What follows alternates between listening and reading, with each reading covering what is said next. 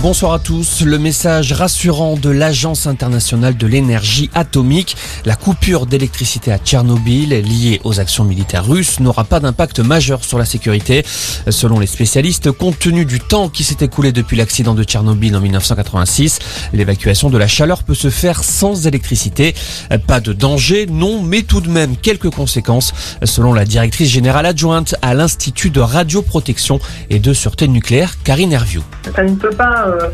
Engendrer d'accident, c'est juste la surveillance. Il se trouve que l'alimentation électrique qui vient d'être perdue sur le site de Tchernobyl, elle n'est pas vitale hein, pour assurer la, sûreté de ces installations.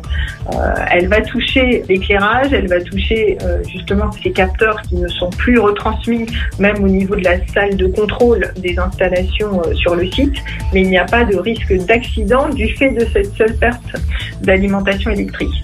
Euh, pendant ce temps, la Russie fait part de progrès dans les négociations avec l'Ukraine. La porte-parole de la diplomatie russe affirme que son pays ne cherche pas à renverser le gouvernement ukrainien. Les deux pays se sont mis d'accord sur une série de couloirs humanitaires pour évacuer les civils. Demain, les ministres des Affaires étrangères russes et ukrainiens se rencontreront en Turquie, premier face à face depuis le début de la guerre. Conséquence du conflit, la hausse des prix de l'énergie.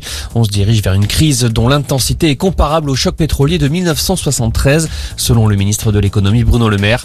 À l'époque, le prix du pétrole avait été multiplié par 4. Ils étaient nombreux à se rassembler à la mi-journée pour rendre un dernier hommage à Jean-Pierre Pernaud. Les obsèques de l'ancien présentateur du Trésor de TF1 se sont déroulées à Paris, en la basilique Sainte-Clotilde. Parmi les personnalités présentes, Nicolas Sarkozy, Michel Drucker ou encore Brigitte Macron. Et puis le foot, le PSG joue face au Real Madrid ce soir en huitième de finale retour de la Ligue des Champions.